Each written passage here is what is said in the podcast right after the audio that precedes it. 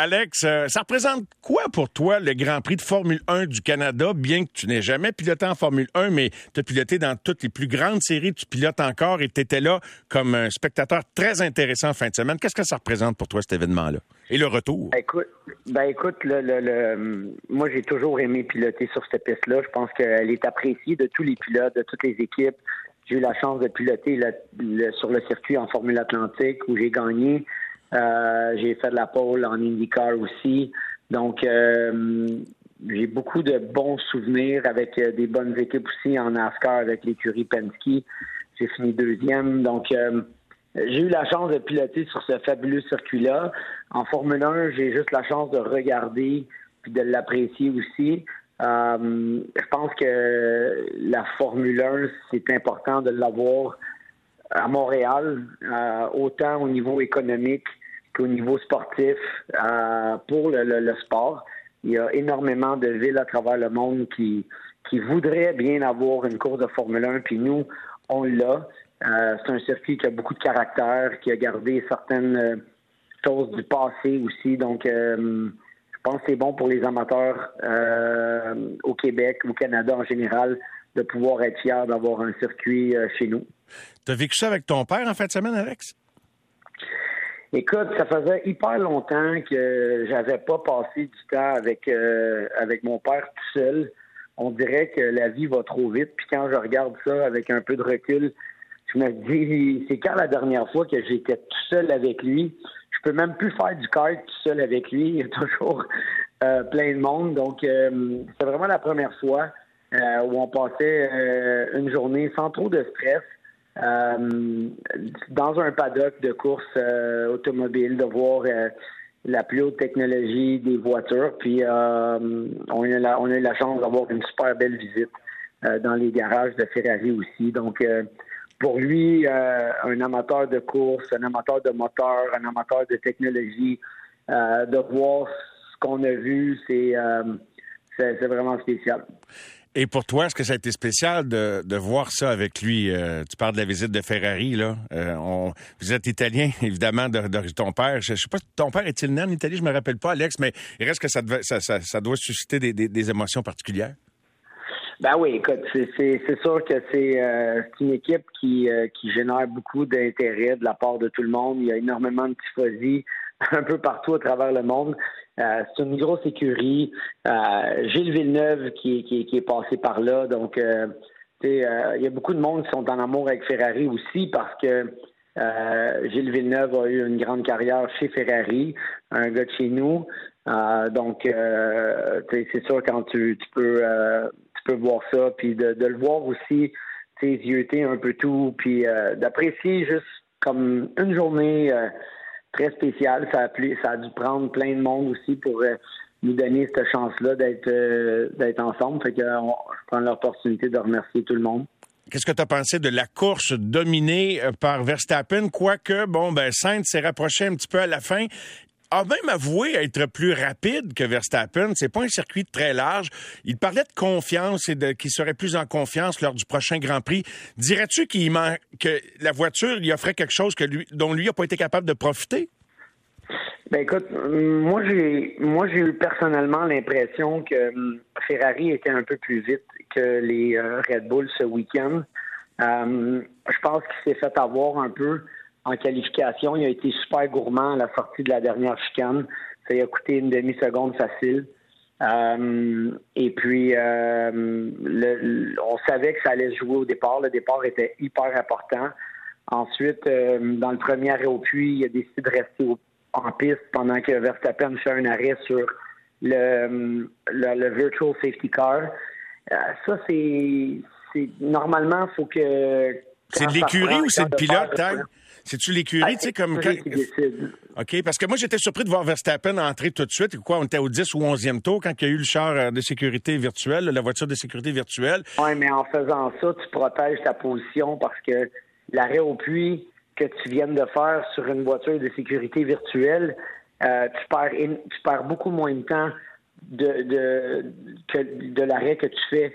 La personne qui, qui est à ton, ton compétiteur rival euh, proche, qui est Sainz, si lui fait un arrêt euh, sur le verre, sa perte va être autour de 25 secondes. Donc, c'est impossible de récupérer, d'aller chercher 25 secondes en piste. Puis, dans le fond, Verstappen, lui, tout ce qu'il avait besoin de faire, c'est de rester en dedans de ces 25 secondes-là pour, pour à l'échange maintenir sa position. Donc, ça, a dû, euh, ça a dû forcer Ferrari à essayer de faire un paquet de choses. À la fin, il y a eu euh, une vraie voiture de sécurité qui est arrivée en piste. Et euh, moi, je pense que la voiture était un peu plus vite. Pas de beaucoup, mais c'était très, très, très dur de passer. puis il a dû se contenter de la deuxième place avec le meilleur temps en piste pour essayer d'enlever un point à Max. C'est quoi les meilleurs endroits, toi, de ta vaste expérience, Alex Tagliani, qui est avec nous, euh, pour dépasser sur cette piste? C'est en entrée de virage à quelques endroits. La fameuse chicane où on avait le fameux mur du Québec, il y en a quelques-uns qui cessaient là à la fin de la ligne droite, mais euh, c'est pas toujours couronné de, succès. Mais toi, quel, endroit identifies-tu comme la meilleure place pour passer? Ben écoute, la, longue ligne droite, oui, le long du bassin avant la chicane euh, de l'entrée des puits c'est là où tu as l'impression que tu pourrais faire tous tes dépassements, surtout en Formule 1 avec le DRS. Mais le problème, c'est que l'entrée dans la chicane est quand même assez vite, donc il n'y a pas un gros un gros freinage. L'épingle euh, du côté du pont Jacques-Cartier, c'est une belle place. Euh, des fois, tu peux essayer très fort, puis si jamais ça passe pas, tu vas aller un petit peu tourner plus loin, puis la personne en arrière va te recroiser, puis il va, il va te repasser en ligne droite.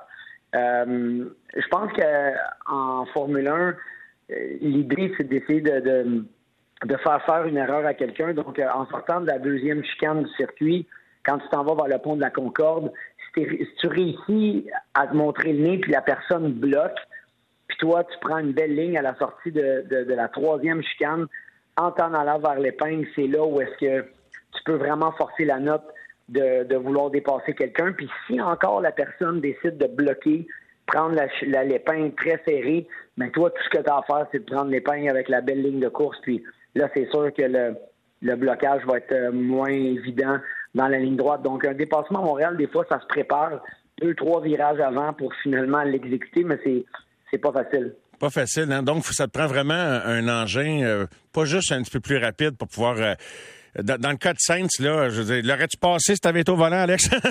l'aurais-tu passé vers Stafford? Non, mais.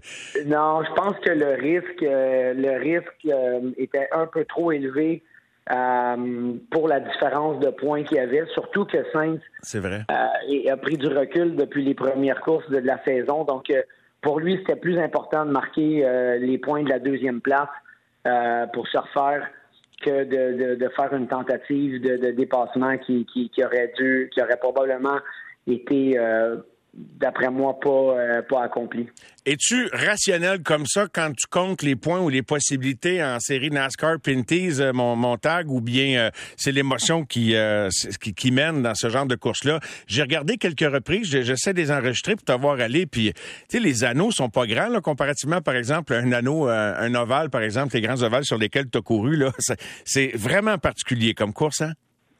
Oui, ben on a toutes sortes de circuits. Tu sais. On a les circuits de ville, oui. Euh, comme Trois-Rivières, Toronto. On a les circuits permanents comme Mosport. Euh, on a des, des, des, plus des ovales un peu plus grands. On en a des très petits. On a un ovale de terre cette année. Euh, donc c'est un mix. Euh, oui, en ce moment, je mène le championnat ex aequo.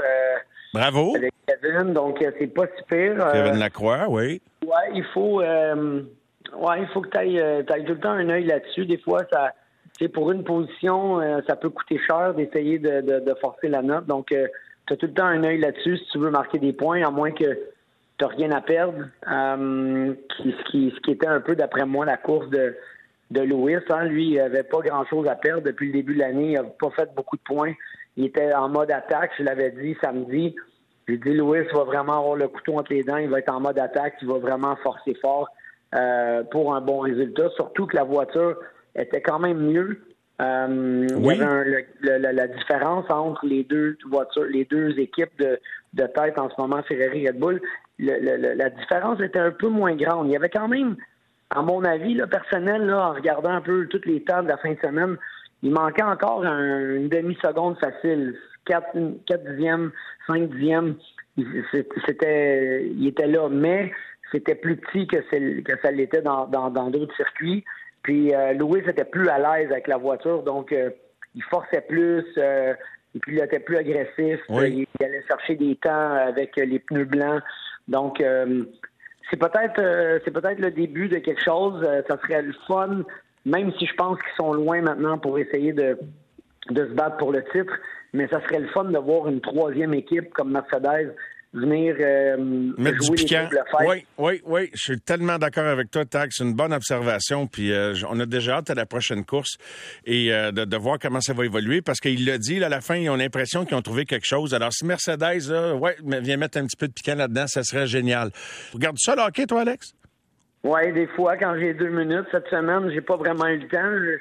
Je me suis retrouvé à faire un vol à Terre-Neuve qui, qui, a été retardé. Ça a été des petites nuits courtes pas mal toute la semaine, puis la fin de semaine, c'est une grosse fin de semaine. Puis ça a fini avec une course sur la terre à l'Oval de Cornwall. Donc, euh, euh, j'ai pas mal d'heures de, de, sommeil à rattraper là, ces temps-ci. Mais t'es bon d'avoir été avec nous en direct ce soir, Alex. Bon repos, puis je te dis à très bientôt. Bonne fin de soirée. Merci, Mario. Salut. Bye. Alexandre Tagliani, on est-tu gâté de l'avoir comme chroniqueur Formule 1? Une pause.